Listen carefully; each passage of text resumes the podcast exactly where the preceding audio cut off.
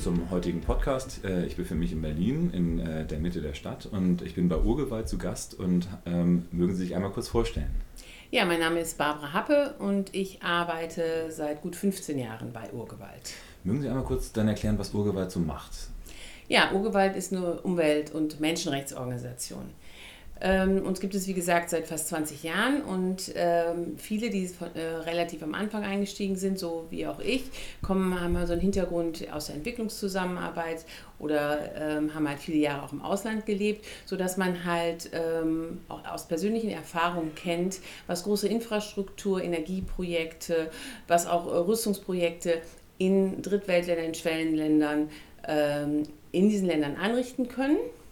Und wir haben dann dabei festgestellt, ganz oft, dass es auch ganz oft eine Verbindung zu Deutschland gibt. Dass entweder deutsche Banken das Ganze finanzieren, dass deutsche Firmen dabei sind oder eben, dass deutsche Waffen halt einfach auch in diesen Ländern auftauchen. Und äh, das ist der Ansatz unserer Arbeit. Wir äh, steigen da ein, wo wir die deutsche Verantwortung sehen, wo wir, deutsche, wo wir eine Handlungsmöglichkeit haben und wo wir versuchen, deutsche Akteure, sei es Banken, die Regierung oder auch deutsche Unternehmen äh, davon zu überzeugen, nachhaltiger äh, mit ihren Geldern, äh, mit ihren Finanzmitteln umzugehen und eben nicht in Umweltzerstörung Menschenrechtsverletzungen zu investieren oder Dinge zu äh, unterstützen, die dazu beitragen. Was für Wege schlagen Sie denn da ein? Ich habe jetzt gerade letztens auch wieder gehört, dass bei der Deutschen Bank bei der Jahreshauptversammlung dann auch gesprochen worden ist. Ähm, was für Wege nehmen Sie dann normalerweise, um Einfluss zu nehmen? Wir haben da ganz äh, unterschiedliche Wege. Also zum einen machen wir natürlich das klassische Campaigning, was Nichtregierungsumweltorganisationen machen, dass wir halt Öffentlichkeitsarbeit machen, dass wir öffentlichkeitswirksame Aktionen machen. Aber wir sind natürlich auch im Gespräch. Wir sind im Gespräch mit Banken, mit der Regierung und wir versuchen auch eben durch den konstruktiven Dialog oder auch durch den Besuch von Hauptversammlungen etc. eben ähm, äh, Konzerne, Konzernchefs äh, dazu zu überreden, mehr Nachhaltigkeit, dazu zu bewegen, nicht nur zu, zu überreden, dazu zu bewegen, mehr Nachhaltigkeit in ihrem Geschäft anzuwenden. Es gibt ja ein paar prominente Beispiele dafür, wo sie dann auch Erfolg gehabt haben. Also das erste, was ich gehört hatte am Anfang, war der norwegische Staatsfonds. Ähm, da gab es ja auch eine sehr gute Beeinflussung. Was ist da damals passiert? Ja, beim norwegischen Pensionsfonds war es vor einigen Jahren so, dass wir eine Kampagne gemacht haben, weil dieser Fonds ja wirklich international bekannt und angesehen ist dafür, dass er eben eine äh, eigene Ethikregeln hat etc. Und da haben wir halt da schon eine Kampagne gemacht, weil wir festgestellt haben, Moment mal, aber in Kohleindustrie ist dieser Fonds ganz stark involviert und äh, haben dieser, äh, diese Kampagne hat auch dazu geführt, dass äh, der Fonds halt äh, peu à peu sich zunehmend aus Kohleunternehmen zurückzieht. Und jetzt mittlerweile ja auch aus anderen Sachen, also von daher, da ist ja ein Umdenken hat da, da stattgefunden. Ähm, gibt es denn noch andere Bereiche, wo Sie sagen würden, äh, da ist noch ein großer Hebel anzusetzen? Also wo sind denn noch die Hauptprobleme aktuell? Wo haben Sie die meiste Arbeit noch? Ja, es gibt halt äh, auf unterschiedlichen, in unterschiedlichen Sektoren unterschiedliche Probleme. Wenn ich jetzt äh, aus, äh, für den Bereich spreche, in dem ich aktiv bin, in, Rüstungs-, in dem Rüstungsbereich, da muss ich sagen, da hatten wir eigentlich unseren größten Erfolg 2010. Ähm, äh, da ging es um eine Streumunitionskampagne, wo, ähm, wo wir halt ähm, versucht haben, deutsche Finanzinstitute dazu zu, bewegen, äh, zu, zu bewegen, sich aus Streumunitionsherstellern zurückzuziehen. Und es war sehr erstaunlich, dass wir da halt relativ schnell bei vielen Banken Erfolg hatten, bei der Deutschen Bank allerdings nicht. Und wir sind da ein, zwei Jahre zur Hauptversammlung gegangen, es hat einfach nicht funktioniert. Und dann haben wir, haben wir einen sehr eigen, oder ich fand auch sehr... Ähm, interessantes Mittel, äh, interessantes oder auch, wo, wo man am Anfang erst denkt, na, macht man das jetzt wirklich? Wir haben ein Streumunitionsopfer zur Hauptversammlung der Deutschen Bank eingeladen und wir hatten auch erst so Bedenken, inwieweit kann man das wirklich machen, äh, so ein Opfer einladen. Äh, Branislav Kapetanovic äh, hat mir diese Ängste aber dann relativ schnell genommen. Äh, er war ein Minenräumer, äh, der eben beim Entschärfen einer Mine verletzt worden ist und der gesagt hat, ich mache das gerne, weil meine Verwundung, meine Verletzung muss irgendeinen Sinn haben. Und der Sinn kann nur darin bestehen, dass diese Streumunition von diesem Erdball verschwindet. Und der hat in einer sehr emotionalen Rede auf der Deutschen Bank HV, die auch von Medien etc. sehr stark aufgegriffen wurde, damals war es das letzte Jahr von Herrn Ackermann, äh, persönlich ähm, dazu äh, aufrufen, endlich aus, diese, äh, aus diesem todbringenden Geschäft auszusteigen. Und das hat er noch in der Hauptversammlung zugesagt und wirklich innerhalb eines halben Jahres passiert dann relativ viel. Und heute ist es ja tatsächlich so, dass ganz viele Finanzdienstleister Streumunition und Landminen ja tatsächlich als Ausschlusskriterien haben, auch für ihr ganz normales Geschäft. Und ich denke, das ist so ein Erfolg. Was dann allerdings schade war oder wo ich gedacht habe, das ist jetzt so, das ist der Einstieg, für, äh, Einstieg in den Ausstieg. Und äh, in den Folgejahren haben wir mit vielen Finanzinstituten geredet und gesagt, okay, Streumunition ist das eine, geächtete, ähm, geächtete Waffen sind das eine, aber insgesamt gibt es ja auch noch, äh, auch die konventionellen Waffen sind ja problematisch. Exporte in Krisengebiete, in Kriegsgebiete, überall tauchen, äh, was weiß ich, deutsche Maschinengewehre, deutsche Panzer, deutsche U-Boote auf. Das kann es doch nicht sein. Ähm, und da müssen wir sa äh, sagen, da äh, kommt, äh, passiert eigentlich relativ wenig. Also mehrere Banken, einzelne Banken, die Commerzbank, die Hypo-Vereinsbank damals noch, haben eine Rüstungsrichtlinien dann verabschiedet. Aber wenn man sich genau anguckt, äh, wie die Realität aussieht, so muss man einfach sagen, dass eigentlich fast alle Finanzinstitute, die größeren, noch in die Finanzierung von Rüstungskonzernen verstrickt sind und sich da kaum, äh, kaum irgendwelche Schranken geben. Okay. Das bedeutet an sich ist äh, der Bereich des Finance ja ein, einer der größeren Hebel. Was würden Sie sich denn da äh, wünschen? Also ich meine, ich äh, war es gestern bei der FNG, die haben dann eben auch gesagt, ja, die Verantwortung muss ja von der Politik kommen und äh, kann es nicht dann dem Finanzdienstleister aufgebürdet ähm, werden. Was wäre denn so der Wunsch, den Sie da vielleicht äußern würden an einzelne Finanzdienstleister? Ich gebe äh, aber, um äh, darauf zu reagieren, ich gebe schon recht, dass ich auch denke, dass Politik handeln muss und dass es natürlich immer am besten ist, wenn wir politische Regulierung haben, die bestimmte Investments etc. verbietet.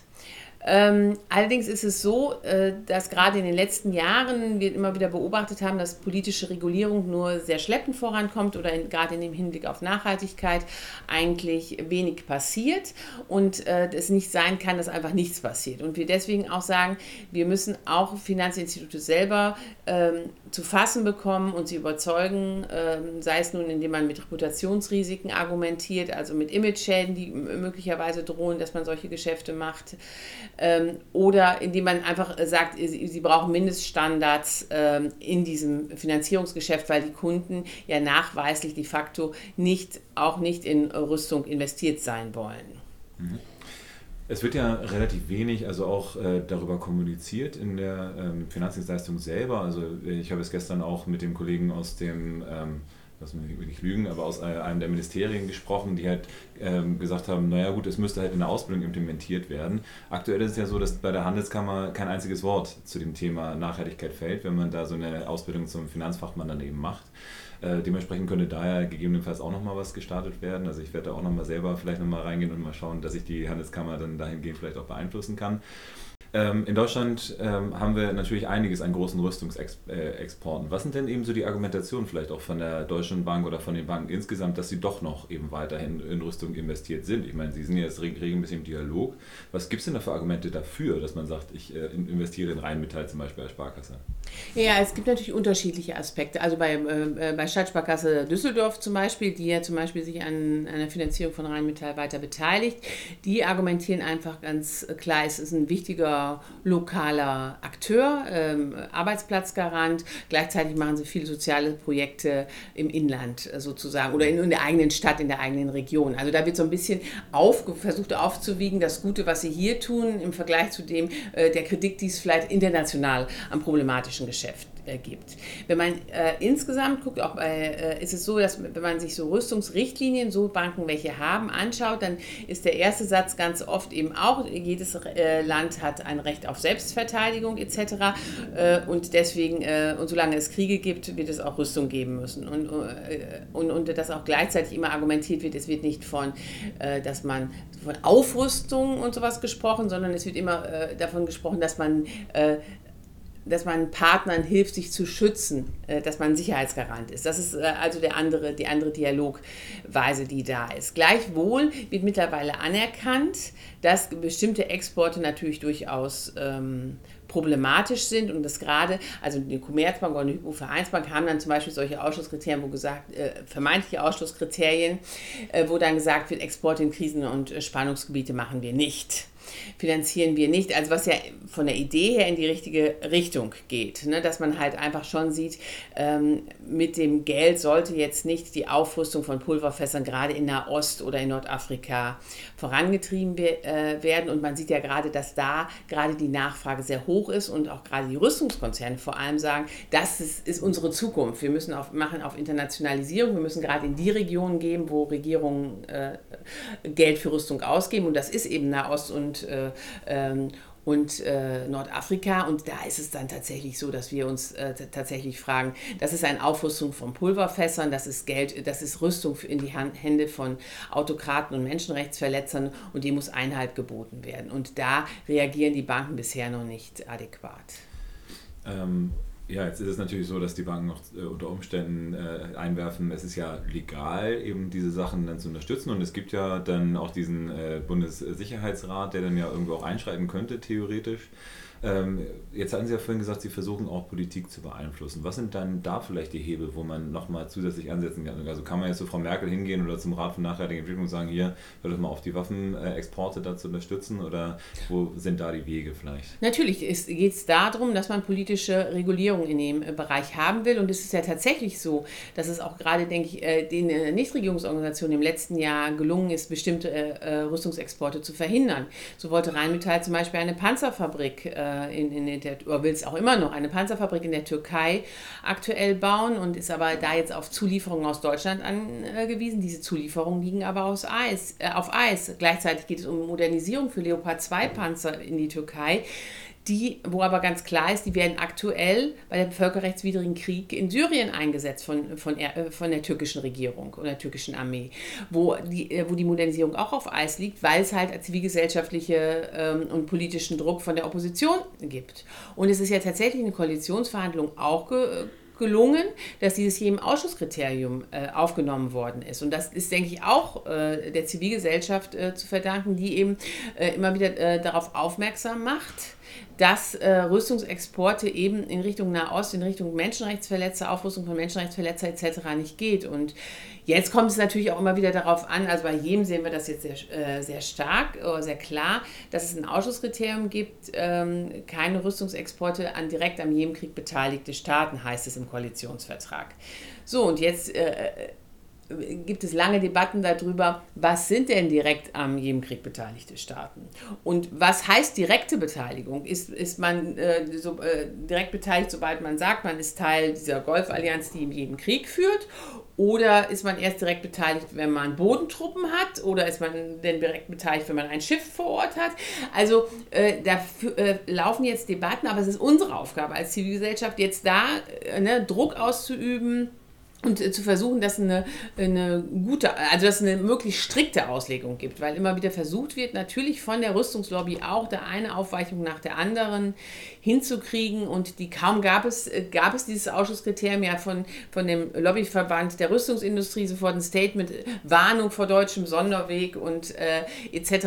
Ähm, veröffentlicht wurde, äh, wo natürlich wir ein David gegen Goliath-Spiel haben, weil die natürlich viel bessere Zugänge zu Merkel und Co. haben. Nichtsdestotrotz merken wir, dass beim Rüstungsthema äh, tatsächlich auch eine gewisse Mobilisierungsfähigkeit da ist und dass wir auch jetzt äh, sowohl medial als auch ähm, in den Oppositionsparteien gute Partner haben, die auch immer wieder dieses Thema mit, ähm, mit auf die Tagesordnung bringen, sodass nicht einfach unter der Hand weg ein Saudi-Arabien-Auftrag nach dem anderen durchgewunken getrunken werden kann. Zurück kurz zu den Banken. Die Banken selber ähm, und die Finanzierung ähm, äh, der Bank, klar, also ich war gestern bei Jenoptik, genau das Gleiche. Ähm, Jenoptik liefert äh, auch zu Eurofighter oder Leopard 2 Panzern zu, die dann eben in die Kriegsregionen geliefert werden und wo einfach äh, sich damit verteidigt wird, man, ähm, ähm, man habe ja die Genehmigung. Also alles, was legal ist, ist auch legitim. Und, äh, und, und das ist eigentlich bei allen Rüstungskonzernen das Argument. Und nach dem andererseits, und wir sichern Arbeitsplätze hier in Deutschland. Das sind die zentralen Argumente, aber ich glaube, äh, da sind wir mittlerweile weiter und auch in der äh, öffentlichen Diskussion eigentlich äh, offensichtlich, dass man natürlich einen Arbeitsplatz in Deutschland oder bei irgendeiner Werft in Deutschland, äh, wenn man dann auf der anderen Seite das Elend im Jemen sieht, äh, sieht wo dann 10.000 Menschen in den letzten drei Jahren ähm, gestorben sind durch die Luftangriffe und wo zwei Millionen äh, Menschen auf der Flucht sind, dann denke ich mir, das steht in keinem Verhältnis zu irgendwelchen Arbeitsplätzen hier in Deutschland. Ja, auf jeden Fall äh, große Problematiken. Haben Sie denn das Gefühl, dass es äh, sich eben immer weiter verbessert oder ist es eher so das Gefühl, also es, wir haben jetzt ja relativ lange auch schon große ja. Koalitionen, da können sich ja dann gewisse Lobbyismusverbände ganz gut eingenistet haben, in Anführungsstrichen. Es könnte aber auch anders, andersrum sein, dass man da eine gewisse Machtposition jetzt entwickelt hat, dass sich, äh, dass sich die Rüstungslobby dann vielleicht zurückgedrängeln lässt. Also wo ist eher so der Trend hin aktuell? Was haben Sie das Gefühl? Also ich habe eigentlich das äh, Gefühl gehabt, äh, äh, des relativen Stillstandes in der letzten Legislaturperiode.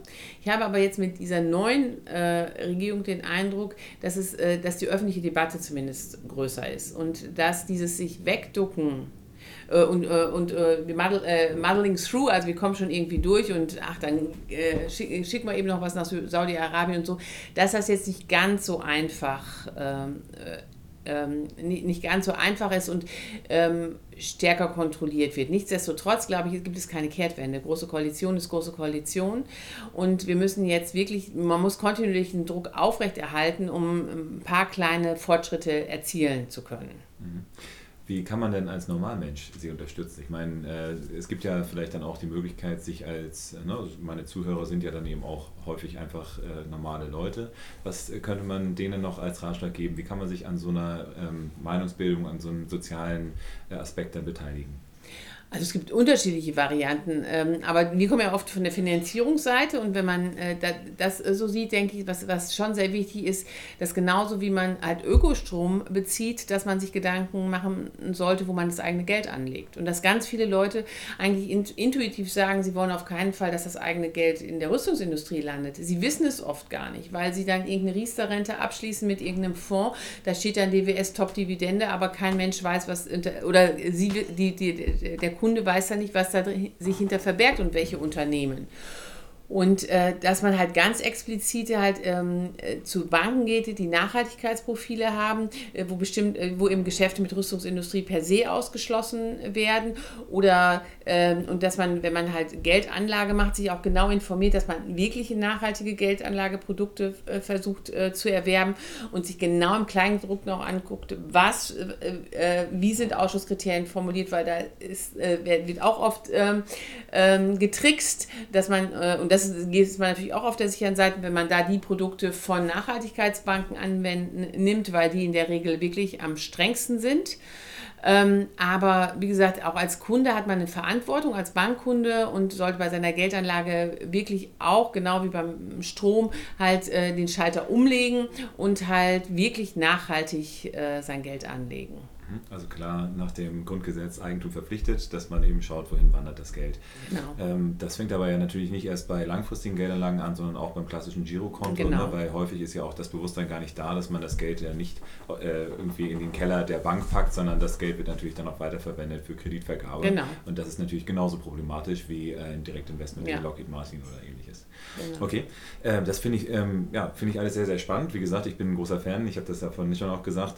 Ähm, wohin geht denn vielleicht noch die Reise? Was wäre denn so vielleicht in den nächsten fünf bis zehn Jahren so nochmal ein Ziel, wo Sie darauf hinarbeiten wollen? Also ähm, versucht man dann eher nochmal eine andere Regierung reinzubekommen, dass man dann vielleicht dann irgendwie eine absolute Mehrheit der Grünen hat, die dann irgendwie Waffen äh, verbieten oder was, äh, nein, also Spaß beiseite. Was, was sind denn die ähm, nächsten großen Ziele, die sich äh, Urgewalt auf den Zettel gepackt hat? Also ein Ziel ist tatsächlich, äh, ähm, im Rüstungsbereich ist tatsächlich, dass wir versuchen wollen, dass man äh, eine gesetzliche Regulierung bei diesen Exporten in Krisen- und äh, Spannungsgebiete bekommt. Wir brauchen da einen Ausschluss, dass bestimmte Exporte nicht möglich sind. Und wir brauchen ein verbindliches Rüstungsexportgesetz. Wir haben bereits jetzt politische Richtlinien, die eigentlich schon sagen, dass man solche Sachen wie äh, Patrouillenboote nach Saudi-Arabien gar nicht exportieren dürfte. Trotzdem wird es gemacht, weil diese Richtlinien halt nicht verbindlich sind. Und genau das ist es. Wir brauchen ein Rüstungsexportgesetz, das ganz klar sagt, äh, bestimmte Sachen gehen nicht. Und dafür streiten wir äh, und dafür werden wir auch weiter streiten mit einer ganzen zahlreichen an, mit zahlreichen anderen äh, Nichtregierungsorganisationen. Da wir das aber wahrscheinlich so leicht nicht kriegen werden, äh, ist der andere Punkt tatsächlich, dass man weiterhin auch mit Banken, mit Finanzinstituten ähm, im, Dia ähm, im Dialog und im Streit äh, bleiben muss und dass sie sich verbindliche Richtlinien geben und äh, dass äh, und auch wie gesagt durch Skandalisierung das Reputationsrisiko hochschrauben, damit Banken halt reagieren und bestimmten Rüstungskonzernen, die wirklich überhaupt keine Skrupel kennen und alle Despoten dieser Welt äh, aufrüsten, dass denen der Geldhahn zugedreht wird. Finde ich gut. Also ich äh, stehe da auf jeden Fall und ganz hinter und unterstütze natürlich auch weiterhin dann die, die Sachen. Ich werde dann äh, versuchen, auch ähm, mal meine äh, Hebel in Bewegung zu setzen und dann vielleicht in der Ausbildung der Finanzdienstleister dann äh, mal gutes Wort einzulegen, dass wir da in die richtige Richtung kommen, dass dann zumindest die Frage gestellt wird nach nachhaltigen Investments, also was ist einem wichtig. Äh, von daher bedanke ich mich auf jeden Fall schon mal jetzt für das Gespräch und ähm, ja, drücke Ihnen ganz nur die Daumen, dass das mit Ihrer Arbeit weiterhin gut vorangeht. Vielen Dank für das Gespräch.